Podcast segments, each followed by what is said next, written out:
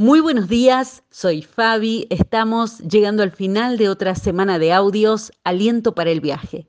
Mientras el pueblo de Dios vivió como esclavo en Egipto, era parte de la cultura que ellos comieran de pie.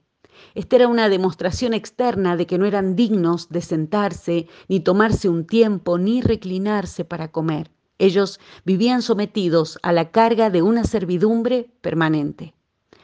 Será por eso que Dios, al sacarlos de la esclavitud de Egipto, anima a su pueblo a tener días de reconocimiento, de gratitud, de provisión. Y la indicación clara de Dios, por ejemplo, en Levítico capítulo 23, es, deja todo trabajo habitual, prepárate y come. Y hoy pensé en las veces que el ritmo, la actividad, la misma ansiedad de la que a veces nos sentimos prisioneros, nos hace vivir alertas, hipervigilantes, como todo el tiempo de pie, hasta para comer.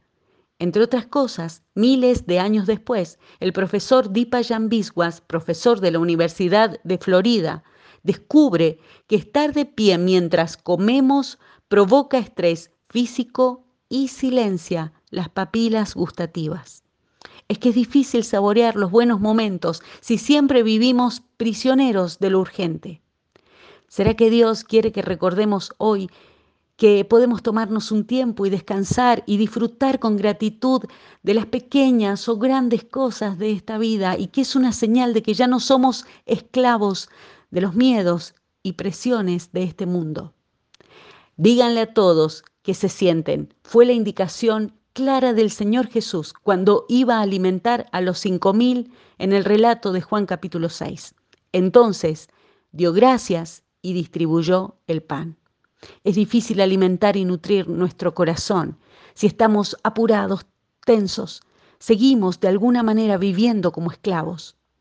Por eso para aquellos que necesitamos descansar de sentirnos todo el tiempo como de pie, aguantando, soportando cargas pesadas, para aquellos que queremos vivir este fin de semana en la libertad de la verdad y el poder de Dios, le pedimos juntos Señor, que nos sentemos ahora mismo a tus pies, creyendo que nuestra mente y corazón pueden descansar, porque no hay nada, ni hoy ni en el futuro, que tengamos que enfrentar solos.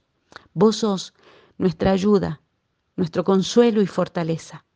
Dejamos cada carga, esas preguntas sin respuestas ante el trono de la gracia, y nuestra alma se aquieta con tu paz.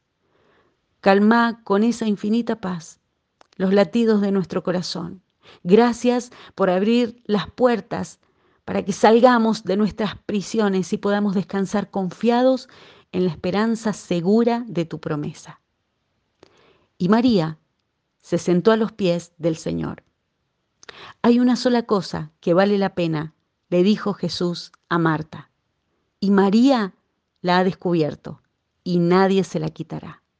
Que así sea en nuestras vidas también. En el nombre del Señor Jesucristo. Amén. Bendecido fin de semana para todos.